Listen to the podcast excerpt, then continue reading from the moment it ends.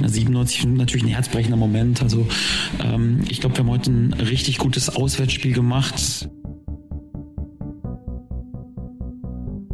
Triumphe, Höhepunkte, auch bittere Niederlagen, Kuriositäten wie den Pfostenbruch.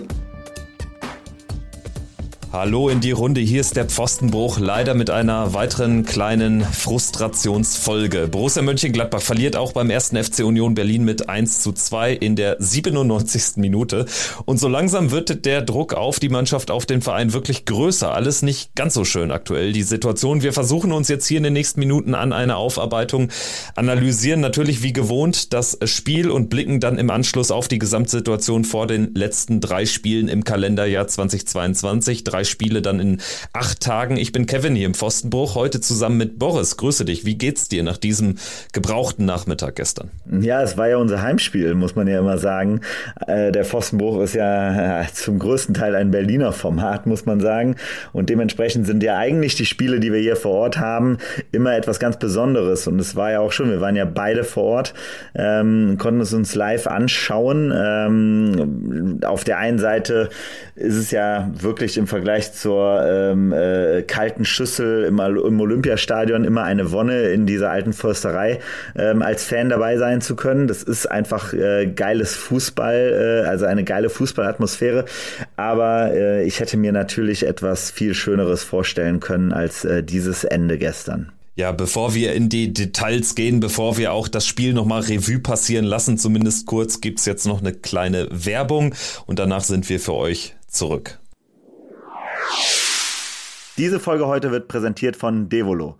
Mit den Produkten habt ihr stabiles WLAN endlich im ganzen Haus. Wir haben Devolo-Produkte testen dürfen und sind überzeugt. Wenn parallel auf verschiedenen Geräten gestreamt wird, kann man ja leicht an die Grenzen kommen. Devolo schafft da Abhilfe. Ja, gestern am Sonntagnachmittag mussten wir nicht streamen. Wir haben die Niederlage von Borussia beide live im Stadion sehen müssen. Ich bin auch ehrlich, so ein Bundesligaspieltag, der hat für mich nach einer Gladbach-Niederlage auch nicht mehr so die größte Relevanz. Der ist für mich mehr oder weniger erledigt. Aber gestern Abend war ich trotzdem sehr dankbar, dass ein Devolo Powerline in der Steckdose war. 21 Uhr Mexiko Grand Prix der Formel 1 auf Sky. Parallel die Darts EM auf The Zone. Ablenkung vom Fußball. Ganz wichtig in diesen Zeiten nach Niederlagen. Wenn ich mir aber vorstelle, dass das dann nicht funktioniert nach so einem Nachmittag, dann Prost Mahlzeit. Aber mit den Devolo-Produkten seid ihr auf der sicheren Seite. Kein WLAN-Ärger mehr. Bei Devolo bekommt ihr stabiles Internet über die Stromleitung. Das Installieren ist ganz easy. Einfach die Powerline in die Steckdose und dann laufen Sky, The Zone, Netflix, Join, TV Now, Wow und was weiß ich noch alles äh, ruckelfrei und in bester Qualität. Ganz wichtig ist natürlich auch, dass äh, wenn ihr jetzt in einem Haus wohnt mit mehreren Stockwerken, dass da auch überall die bestmögliche WLAN-Signalstärke ankommt. Dafür sorgt Devolo. Stabiles WLAN also im ganzen Zuhause, vom Keller bis in den Dachboden. Und wenn ihr draußen noch eine Steckdose habt, dann guckt ihr einfach in der Gartenhütte, läuft auch dort ruckelfrei. Also wir haben dementsprechend wieder ein Spezialangebot für euch, liebe Pfostenbuch-Hörerinnen und Hörer.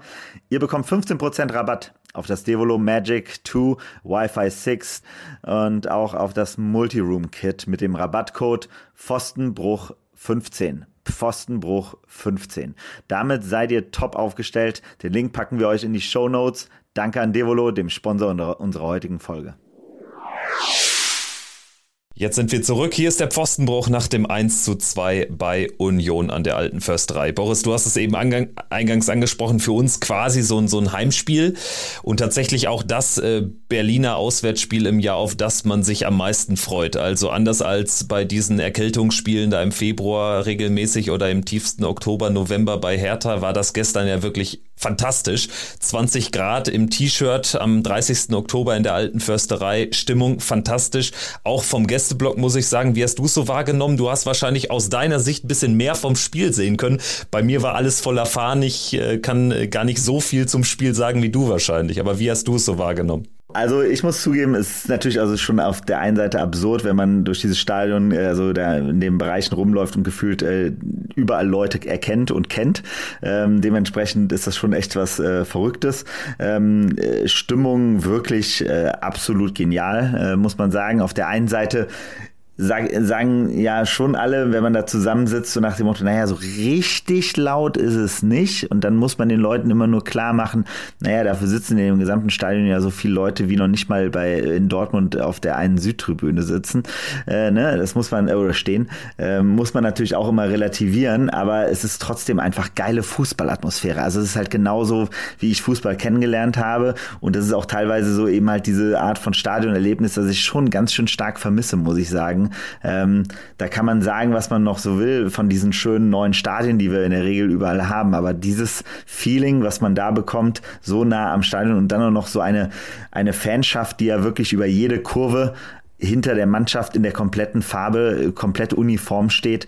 Ähm, das ist schon was ganz Geiles. Aber auf der anderen Seite ähm, war wirklich unser Auswärtssupport, äh, muss ich sagen, äh, à la Bonheur. Ähm, hat richtig Spaß gemacht. Da war richtig äh, Ramazamba und da war auch Spaß dabei. Also man merkte auch beiden Seiten an, wie sie sehr schön miteinander gebettelt haben und das tut einfach auch gut, vor allen Dingen nach den letzten zwei Jahren, muss man sagen.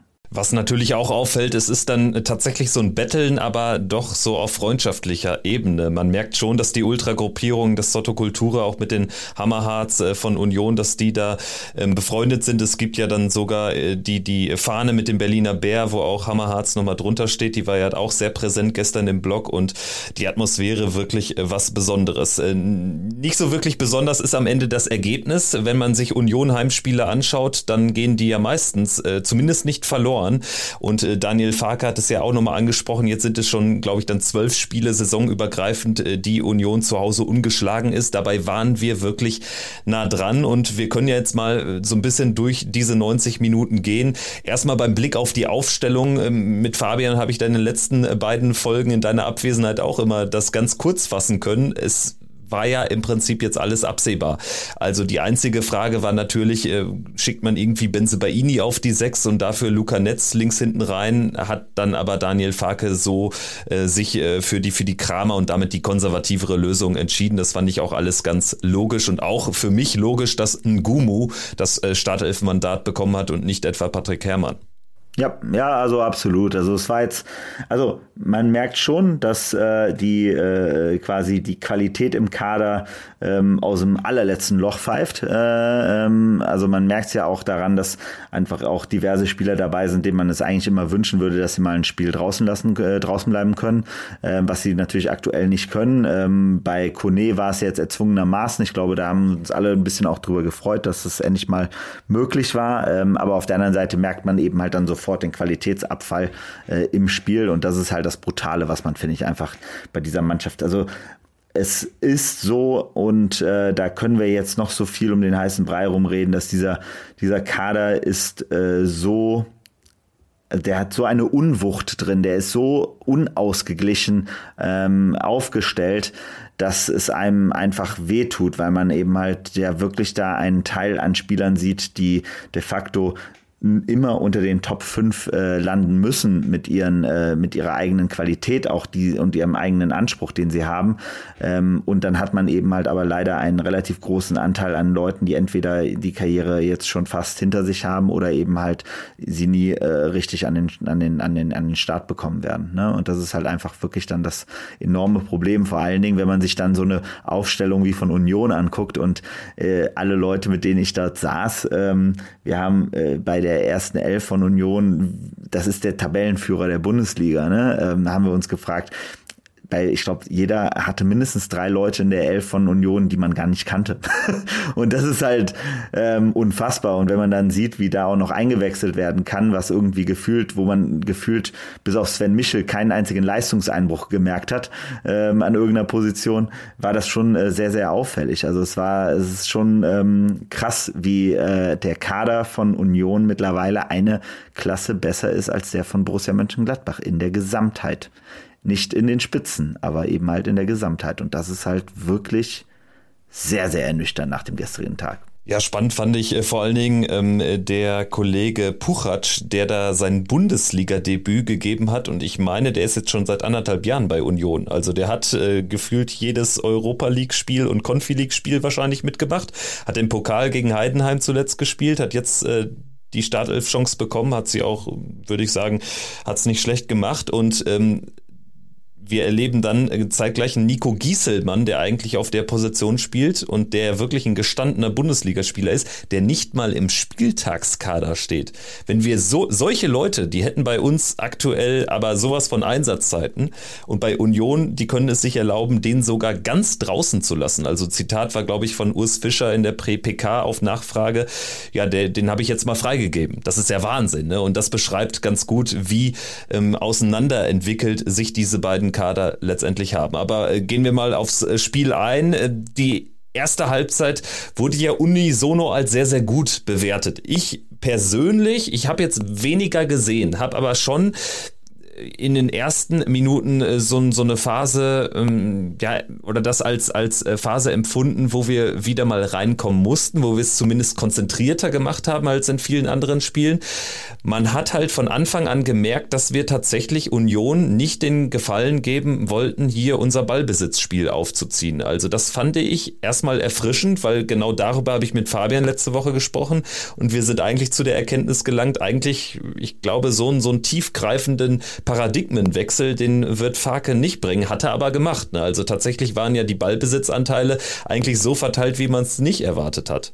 Absolut, also voll und ganz. Ne? Es war, wobei man sagen muss, es war keine gute erste Halbzeit. Also es war ja kein schönes Fußballspiel, muss man sagen. Also ich fand beide Mannschaften wirkten sehr ähm, äh, unsauber im Spielerischen. Also es sind viele Bälle immer zwischen beiden Mittelfeldern irgendwo hin und her geplätschert. Ähm, äh, Union wirkte überhaupt nicht konzentriert, muss man sagen, fand ich. So, ich weiß noch, wie wir beim äh, bei dem einen letztes letzte Saison bei dem Heimspiel ganz am Anfang der Saison da waren, wo man von der ersten Minute angemerkt hat, wie konzentriert die Unionsleute waren, wie die von Anfang an uns unter Druck gesetzt haben. Diesmal war das definitiv nicht der Fall. Ähm, äh, und wir hatten auch unsere Chancen. Auf der anderen Seite muss man aber auch sagen, also ich finde es als, also wenn wir diese Halbzeit jetzt als sehr gut erachten, dann ist das wieder mal ein Ausdruck dafür, wie sich auch unsere Ansprüche äh, geändert haben. Weil, also man muss sagen, wir haben viel zu lange gebraucht aus meiner Sicht, um zu verstehen, dass wir hinten raus den Spielaufbau äh, nicht hinbekommen haben. Da sind wir, glaube ich, drei, vier Mal ganz gefährlich gelaufen, wo teilweise Pässe quer durch den Strafraum gelaufen sind. Ähm, Tobi Sippel mehrfach auf, im letzten Moment den Ball weggehauen hat. Ähm, das ist alles, ähm, das wirkte überhaupt nicht sicher.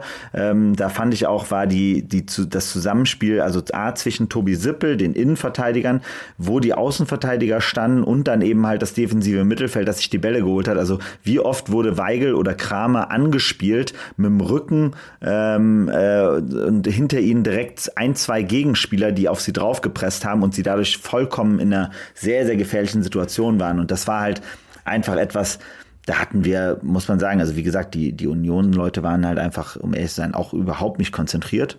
Ähm, und dementsprechend war es eine schwache erste Hälfte. So, aber ähm, trotzdem haben wir ein paar gute Angriffe gemacht und es war ja natürlich dann auch echt schön, dass wir dieses 1-0 gemacht haben, ähm, was aber trotzdem aus meiner Sicht immer noch äh, mehr oder weniger aus dem Nichts herausfiel. Ich glaube, wir hatten vorher die Chance noch von Player, ne? Ich glaube, den Freistoß.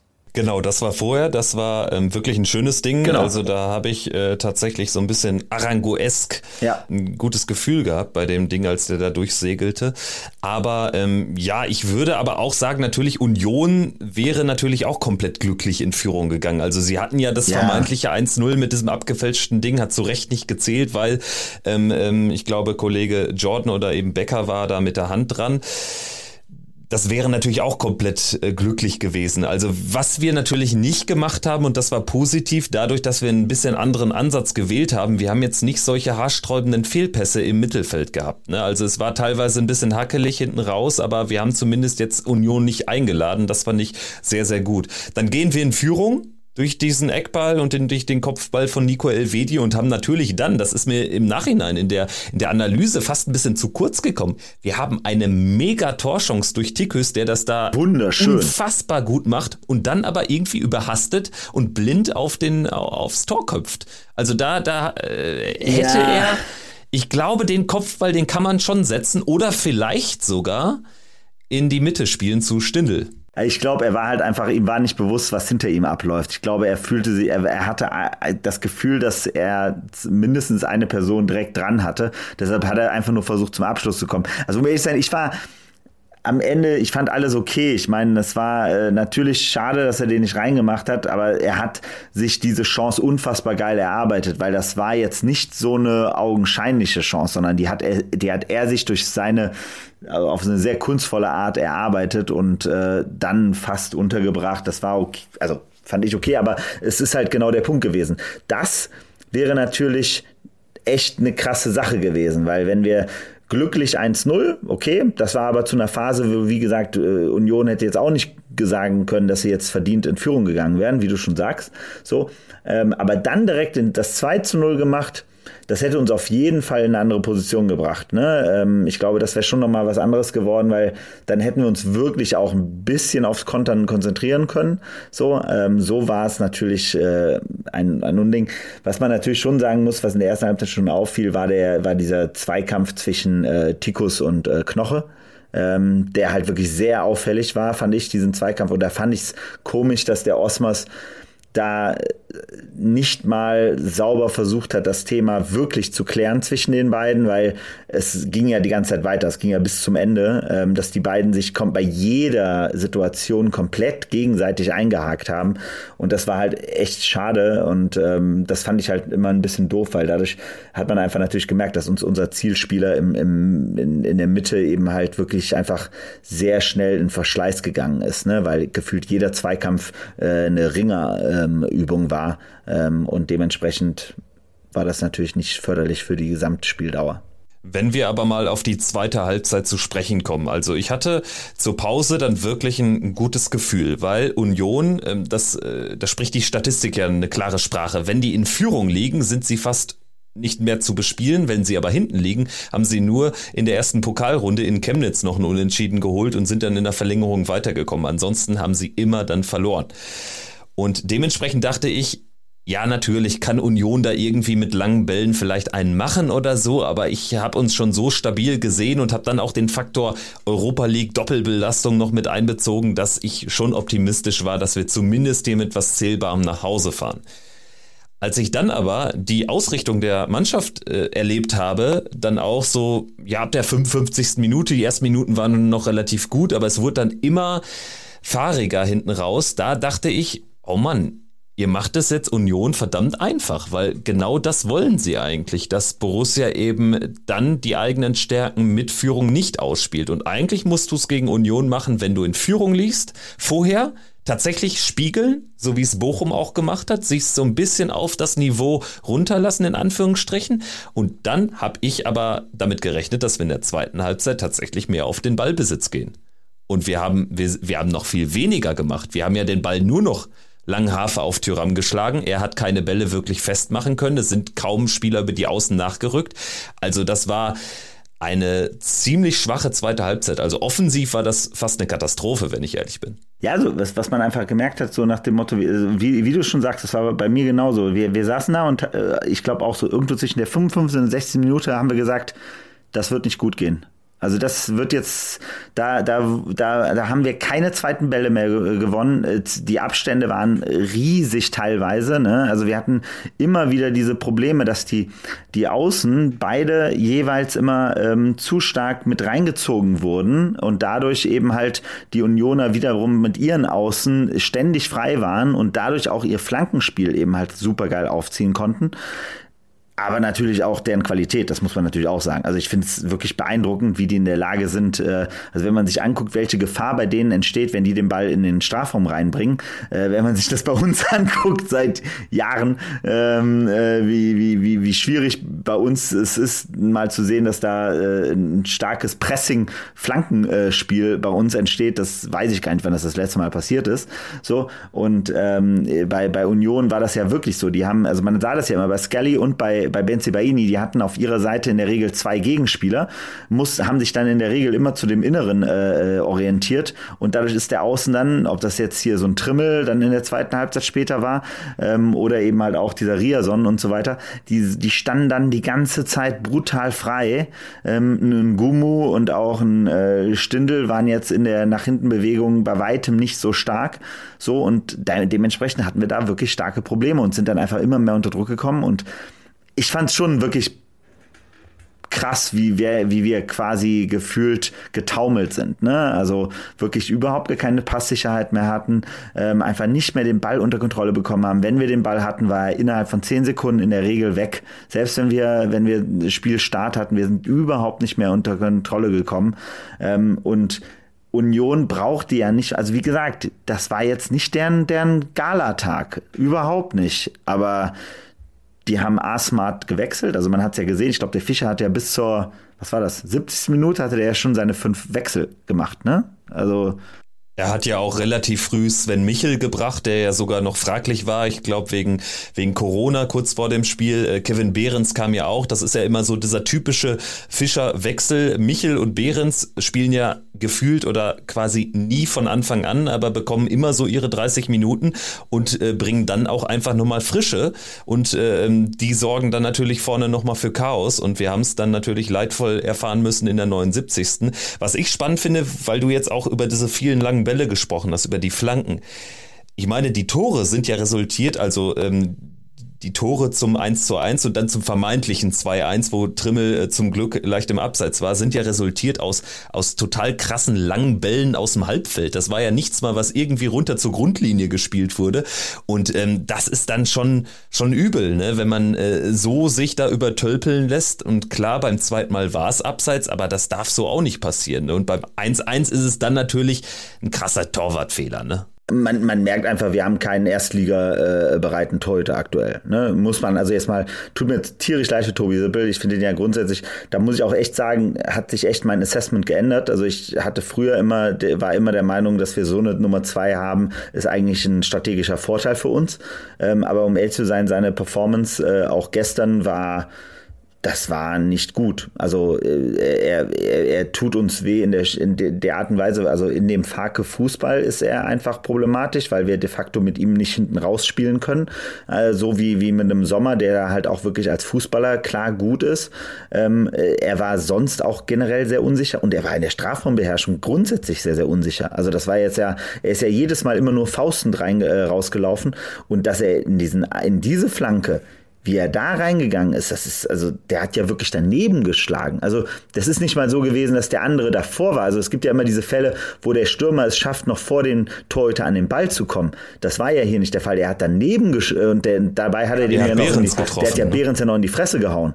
Also unter normalen Umständen hätte der ja wahrscheinlich noch einen Freistoß äh, oder einen Elfmeter dafür bekommen wollen. Das habe ich übrigens auch gedacht. Also wäre der Ball, warum auch immer, nicht aufs Tor gegangen, hätte es elf Meter gegeben. Also weil eigentlich, er hat ihm ja wirklich in die Fresse gehauen. Also ähm, und deswegen, das, das, das, das meine ich, und das, das hat mich auch so gewundert am Ende von dem Fischer, also von dem Trainer von Union, seine, sein Statement, wir haben das Ganze spielerisch gelöst und nicht über lange Bälle. Nee, nee, nee. Also da, also, und das ist ja gar nicht mal kein, gar kein Vorwurf, aber deren langen Bälle waren einfach großartig. Die haben uns damit, also die sind, die sind die letzten 20 Minuten haben die nur noch lange Bälle gespielt und waren damit unfassbar gefährlich. So. Und wir haben riesen Probleme gehabt. Wir waren ständig ja. weg. Also wir hatten ja auch davor noch die Szenen. Also bevor das 2-1 gefallen ist, hatten wir ja noch diese eine Szene, wo ich glaube Nico Elvedi auf der Linie äh, geklärt hat, ähm, wo wir ja auch hinten drin, da war, da war ja auch komplettes Chaos angesagt, wo wir zweimal mindestens den Ball eigentlich ruhig äh, klären hätten können und es trotzdem nicht geschafft haben. Also mein Grundproblem ist einfach dann an der zweiten Halbzeit, an der Ausrichtung von uns gewesen, dass wir es zugelassen haben, obwohl wir führen gegen Union Berlin, die das hassen in Rückstand. Obwohl wir führen, dass wir es zugelassen haben, Union ähm, seine Stärken ausspielen zu können. Und hätten wir den Ball unten gehalten, am Fuß, hätten wir natürlich so Nachrücker-Szenen kreieren können, wo dann Spieler dann tatsächlich auch mal, wenn Tyram da ein bisschen was festmacht, dann auch nachrücken können, dann kannst du vielleicht auch mal einen Konter setzen. Und das fand ich dann wirklich am Ende ziemlich ähm, befremdlich. Ich habe jetzt nochmal einen Ton rausgezogen von Daniel Farke, den können wir ja nochmal abspielen und dann äh, sprechen wir auch nochmal über die letzte und entscheidende Szene des Spiels. Und dass das natürlich ein schwieriges Auswärtsspiel ist, äh, steht, steht außer Frage. Und das spielen zu müssen ohne, ohne sieben wirklich wichtige Spieler für uns, war natürlich schwierige Voraussetzungen. Ich finde, gemessen daran haben wir ein, äh, haben wir ein Top-Spiel gemacht heute. Äh, in der ersten Halbzeit waren total solide, haben, ich kann mich in der ersten Halbzeit keine Parade erinnern von, von Toni Sippel, also wirklich keine Torschance bis auf diesen, bis, bis auf diesen abgefälschten Handball, der dann irgendwie wegen, wegen Hand nicht gegeben ähm, worden ist. Haben ein gutes Tor erzielt, hatten, glaube ich, noch eine gute Chance mit, mit äh, Markus Thuram und ähm, auch die eine oder andere Situation, wo wir vielleicht dann äh, auch das zweite Tor hätten erzielen können in der zweiten Halbzeit. Sehe ich halt nicht, ne? Also A, finde ich Topspiel maßlos übertrieben. Und ich finde auch, dass wir tatsächlich nicht im Ansatz die Chance zu einem 2-0 hatten. Die einzige Chance zum 2-0 war die Einzelaktion von Tyram, die wir besprochen haben. Ansonsten war das einfach zu wenig und hinten raus dann durch diese chaosstiftenden Unioner auch bestraft worden. Und ich finde tatsächlich auch dann mit Blick auf die 97. Minute am Ende fast so ein bisschen folgerichtig. Ich meine, die haben so viel Wucht da reingegeben, wir konnten, wir haben dem nichts mehr entgegengesetzt. Ja, wir waren stehen K.O. Wir waren stehen K.O. und dann, also für mich war es natürlich so, für mich war es leider nicht die letzte Szene, sondern die, die Szene davor war für mich noch viel schlimmer. Deshalb habe ich ja diesen Tweet auch gemacht, pure Dummheit. Also weil, wenn du in der, ich glaube, das war schon die letzte Minute der Nachspielzeit, Freistoß bekommst, am, also fünf Meter vom 16er des Gegners entfernt, so, ne? Und dann stellt sich ein Patrick Herrmann dahin, als wenn er jetzt Bock hat, den Freistoß seines Lebens zu schießen wieder, so, ähm, stellt sich dahin und entweder gibt es in dem Moment zwei, zwei Varianten, so. Du fühlst dich so sicher, dass du jetzt hier eine, einen affengeilen Freistoß mit einer guten Kombination, weil du weißt ganz klar, wie du das Ding äh, machen willst und dann versuchst du wirklich noch aufs 2 zu 1 zu gehen. So. Oder du nimmst jetzt einfach, du sagst jetzt, hey, warte mal, wir spielen hier gegen den Tabellenführer, es steht hier 1-1, die drücken uns gerade kap komplett kaputt, jeder Gegner, jeder Angriff von denen brennt bei uns die Hölle, so, und dann spielen wir den Ball einfach hinten rum behalten den Ball, lassen die Uhr runterlaufen und sind raus bei der ganzen Sache. Was macht Patrick Herrmann?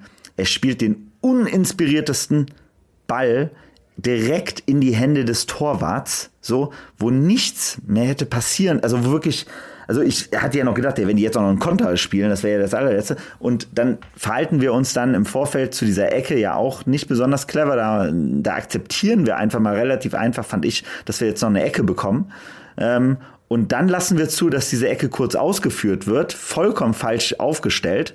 So, und dann knallte das Ding rein. Also, und, und wie du schon sagst, also grundsätzlich erstmal vollkommen, also dass Union dieses Spiel nach der zweiten Halbzeit noch gewinnt, war jetzt nichts, was uns jetzt hätte wundern können. Die Art und Weise, wie sie gewonnen haben, ist das, was einem einfach nur wehtut, weil es einfach zeigt, dass wir in den letzten 15 Minuten da oder vor allen Dingen auch nochmal in den letzten 10 Minuten ähm, wirklich gefühlt die Hälfte des, der, der Leute, die auf dem Platz standen, nicht mehr Bundesliga-reif sind oder noch nicht Bundesliga-reif sind. Ja, zu der entscheidenden Szene, zu der Eckball-Situation hat Daniel Farker auch noch was gesagt. Da können wir auch gleich nochmal drüber sprechen.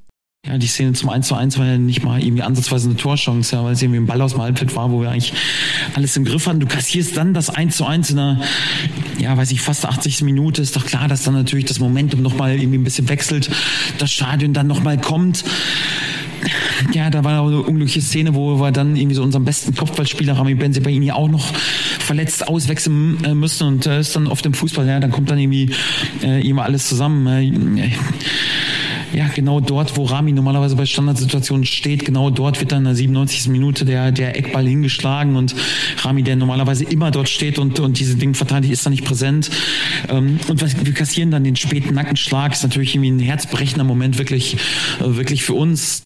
Ich meine, wir sind uns ja wahrscheinlich einig, wir gehen davon aus, dass intern natürlich anders gesprochen wird, dass da die Fehler klar benannt werden. Und trotzdem nimmt das mittlerweile Überhand an, dass wirklich, es wird so viel erzählt, am Ende bleibt dann immer ein bisschen was haften. Und ich glaube, das ist irgendwie die Strategie, die irgendwie langsam ein bisschen anstrengend wird, weil auch hier Ganz ehrlich, also das letzte Argument wäre gewesen, hier Rami Benzebaini hat da jetzt gerade gefehlt. Also in der 97. Minute musst du das, was Farke sagt, beherzigen, hier das Leben lassen für die Raute, metaphorisch gesprochen. Und genau das machen sie ja nicht. Nö, also und, äh, wie gesagt, du stehst mit elf Mann im eigenen Strafraum.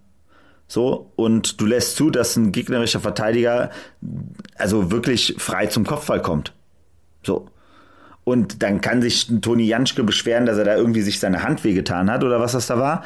Ähm, das, war einfach eine absolute Vollkatastrophe. So. Und da können wir dann immer diese, also das, das muss man wirklich sagen. Das ist, ich finde es sehr, sehr gefährlich, wie da jetzt gerade auch wieder kommuniziert wird, weil am Ende ähm, es ist alles gut so. Weil man kann, man kann sagen, so nach dem Motto, hey, ähm, wir müssen jetzt hier, äh, ne, wenn ich mir angucke, wie wir am Anfang echt, am Anfang der Saison schön diese defensive Stabilität wieder hinbekommen haben. Super. Ne? Wie wir es hinbekommen haben, wieder auf diesen Ballbesitzfußball zu, zu, zu rüber zu migrieren. Super. So.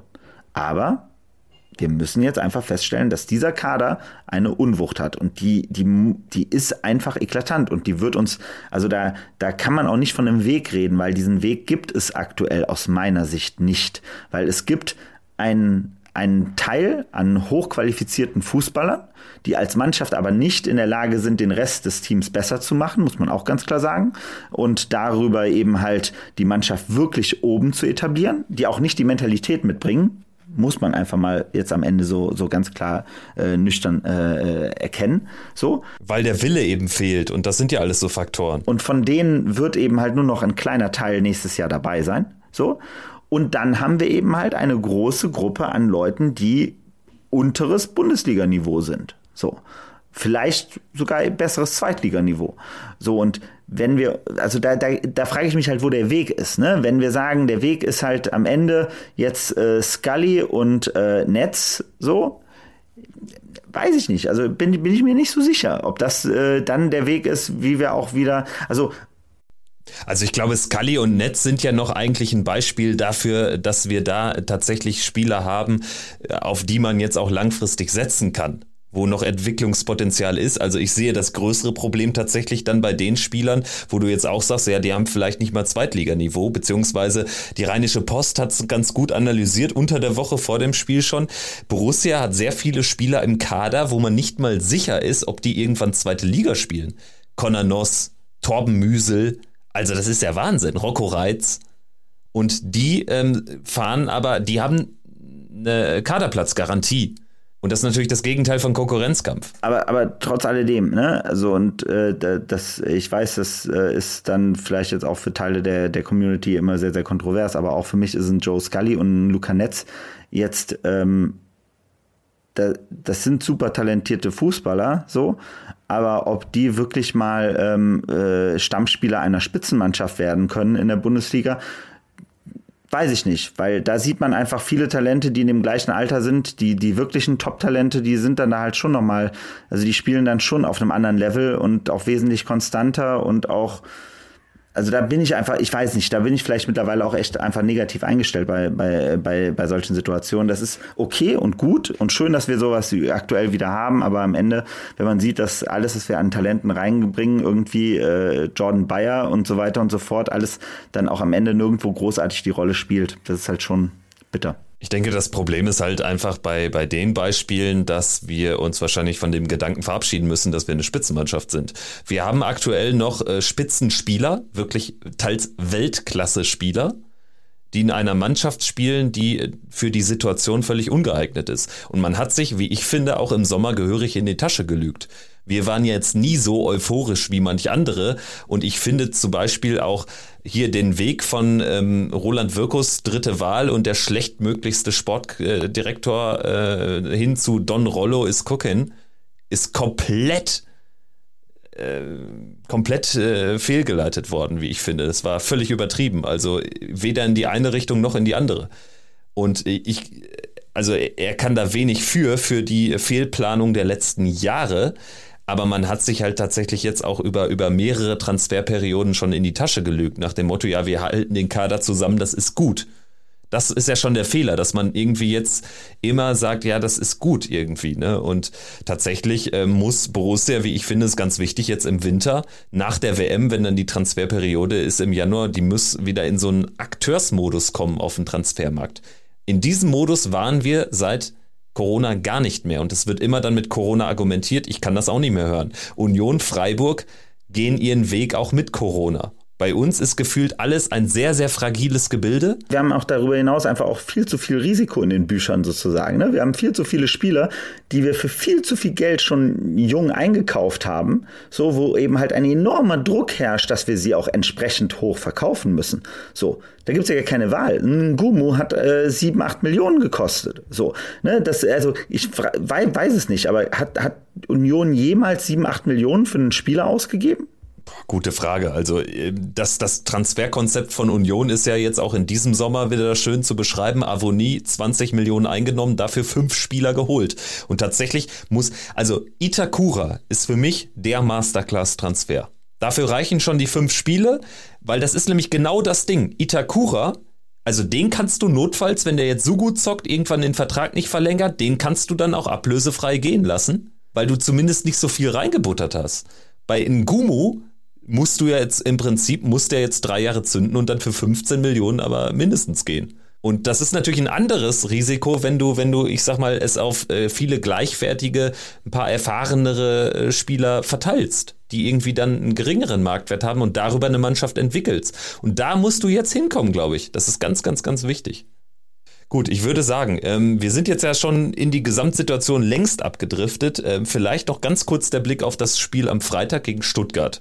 Das ist jetzt ein Spiel, wo ich sage, boah, ich traue da der Mannschaft alles zu. Also ich sehe da alles andere als einen sicheren Sieg. Also Stuttgart hat jetzt auch einen Boost bekommen durch den Trainerwechsel. Da ist zwar sehr viel Unruhe, aber sie haben jetzt ein Spiel in der 91. gegen Augsburg gewonnen. Und wir sind langsam wirklich in einer bedrohlichen Situation. Also wir sind jetzt angekommen im totalen Niemandsland wenn du jetzt so ein Spiel gegen Stuttgart verlierst, dann geht die Tendenz nach unten. Wenn du es gewinnst, geht sie wieder nach oben. Ne? Aber tatsächlich muss man sich dieser gefährlichen Situation auch schon bewusst sein. Ne?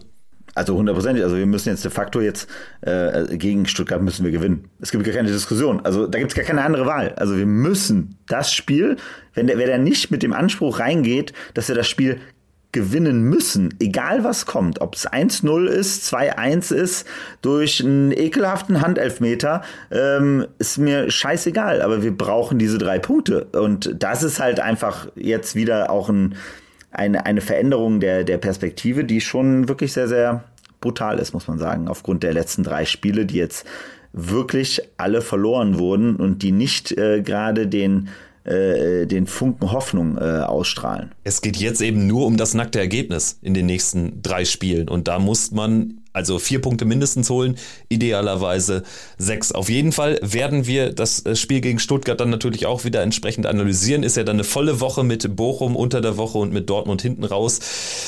Es wird wirklich jetzt wichtig für Borussia, endlich Ergebnisse zu erzielen, mal wieder in dieser Hinrunde 22-23. Das war der Pfostenbruch. Danke fürs Zuhören. Heute eine etwas kompaktere Folge, aber es war jetzt auch nur noch schwer unterzubekommen in diese Woche. Aber wir hoffen, es hat euch trotzdem gefallen und wir hören uns ja dann auch schon in ein paar Tagen wieder. Nächstes Wochenende.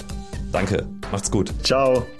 Triumphe, Höhepunkte, auch bittere Niederlagen, Kuriositäten wie den Pfostenbruch.